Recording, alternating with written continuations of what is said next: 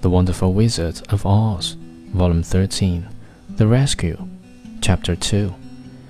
If our friends, the Scarecrow and the Tin Woodman, were only with us, said the Lion, I should be quite happy.